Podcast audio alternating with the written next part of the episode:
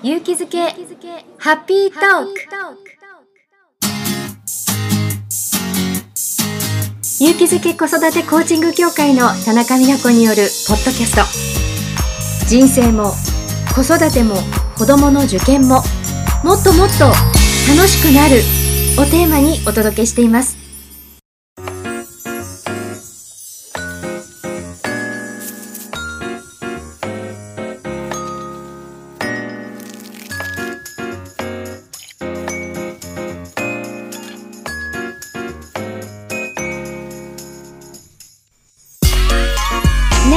んこんにちは。そしてこんばんは。勇気づけ子育てコーチング協会の田中美奈子です。ポッドキャスト勇気づけハッピートーク。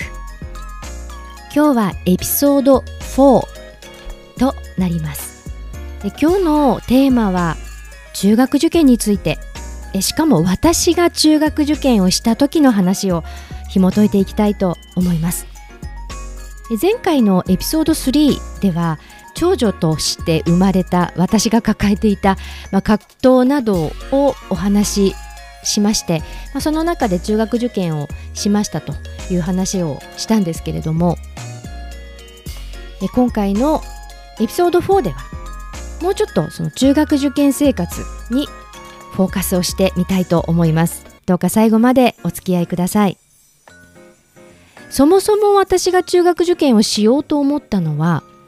自分からしたいと言ったわけではなくってうちの母とそれから母の妹にあたるおばが十文字学園に通っていたという、まあ、そういう経緯があったからなんですね。あのとっても楽しかったからあなたも行ったらみたいなそんな感じだったと思います。なので文化祭に行ったりとかも全然せずにそう言ってなかったと思うんですよ。文化祭も行かずにいや楽しかったからいいんじゃないぐらいなそんなあの母とおばの学生時代の話を聞きながら、まあ、受験を決めたのかなというふうに思います。でじゃあどうやって勉強するかってなったんですけれどもなんかその時全然勉強とかできないくせに要するに根拠のない自信だけはあったようで Z 会という通信教育を取ったんですよね。で1回目の提出その通信教育の1回目の提出の時に国語の偏差値がめちゃめちゃよくってなんか全国で何位かぐらいになったんですよね。で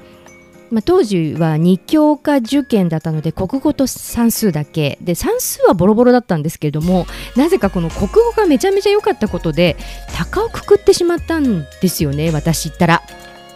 でもう勉強しないと いう生活に入りました。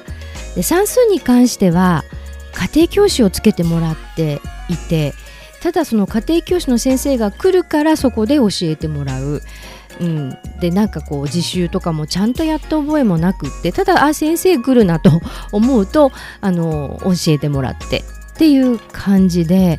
模試も受けたこともないしそれから当時はそんなに中学受験っていうことに対して周りが全く熱心ではなかったこともあって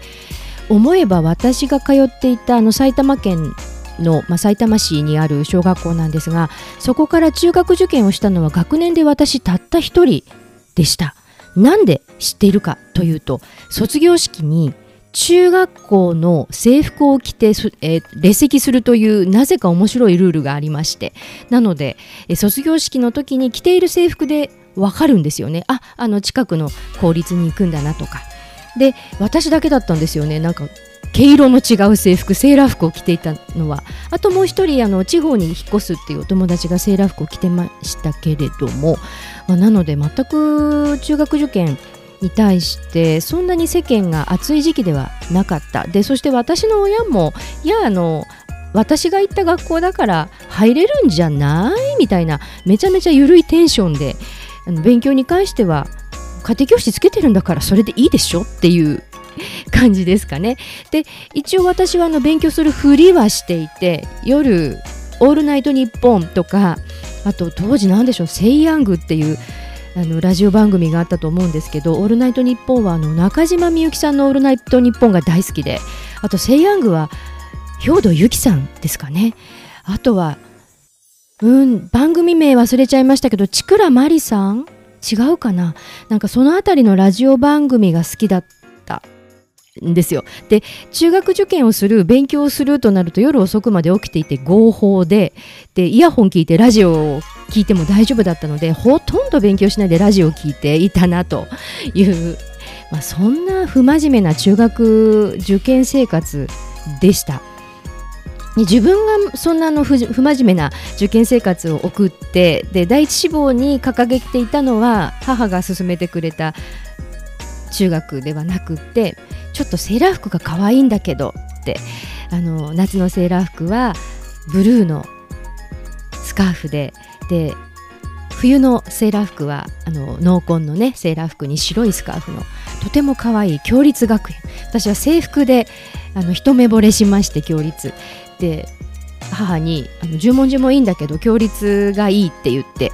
で、まあ、共立学園を目指して勉強してたんですがまあそんな低たらくですよ。ラジオばっかり聞いていて。で家庭教師の先生が来たら一応勉強するふりしながらふんふんってあの話を聞いて全然わかんないんだけれども分かったことにして まあ、ふざけた中学受験生でした。で結果どうなったかというと、まあ、十文字中学はまあ今思うともしかしたらあの母がね卒業生でお慈悲で合格したんじゃないのかなと 思っている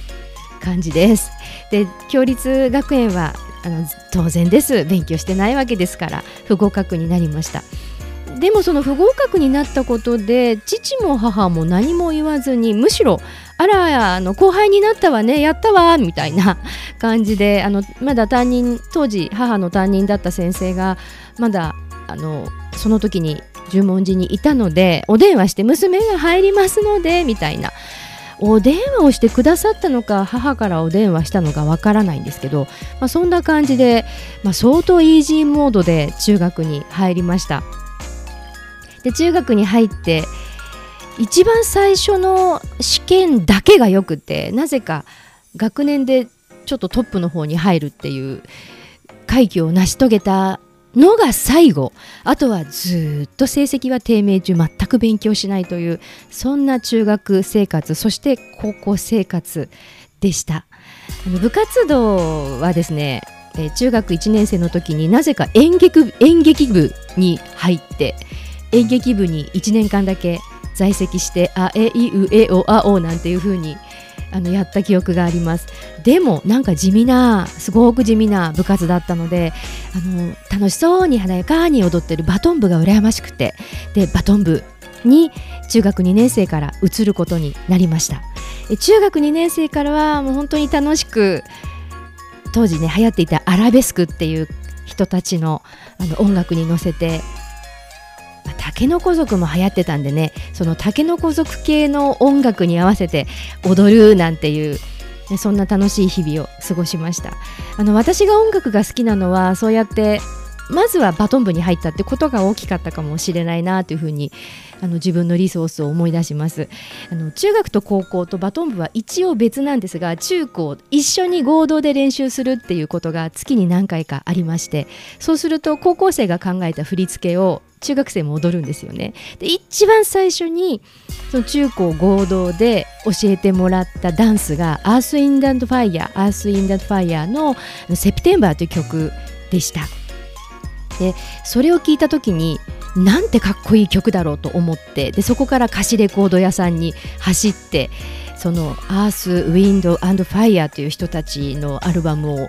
あの根こそぎ借りましてでそこからアースの大ファンになりました。中学2年生からアースウィンドファイヤーの大ファンになってでずっとそこからまあバトンでバトン部で踊る曲をこうセレクトするのに、まあ、歌詞レコード屋さんで借りてきたいろいろなディスコソングを借りてえどれがいいかななんて曲を探して提供するっていう役割をあの確か中学3年生からやっていてで振り付けも結構好きだったので振り付けもしてそこから私は曲を探すということであったりその曲に振り付けをするということが楽しいということに目覚めたなと思います。その中学で出会ったアラベスクだったりアース・ウィンド・アンド・ファイヤーだったり、まあ、そのあたりがあの私の音楽の一番最初のその洋楽のルーツになっているように思います。え失敗した中学受験はものともせずですね中学生活とっても楽しくあの過ごしまして。高校に入ってからは外部生が入ってくるんですが外部が入ってきてもなんかこう持ち上がりのイージーさであのね中高一貫の方で外部から入ってくる学校の方はよくお分かりかもしれませんけれど結構持ち上がりとか内部生みたいなくくりがあったりしてそのくくりの中に入れたものでなんかちょっと一目置いていただけるそんなまあ、高校生活も過ごすことができてえ中学生活と高校生活はとっても楽しくて小学校時代にあの田中美奈子なんて大嫌いってえ叫ばれた女の子のへのこう恐怖症も中学高校のおかげでなくなりました。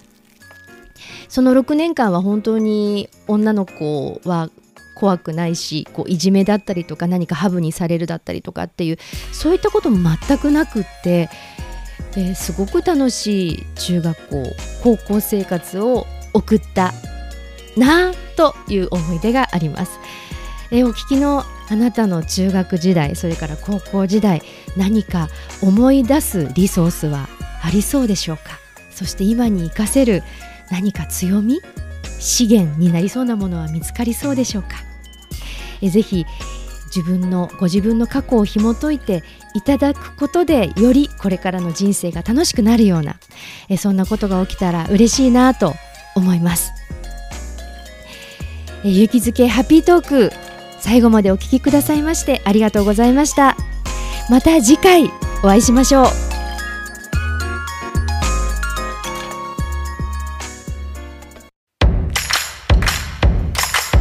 勇気づけハッピートーク。今日のエピソードはいかがだったでしょうか？それでは次回またお会いしましょう。いつも本当に頑張っているあなたに感謝を込めて田中美奈子でした。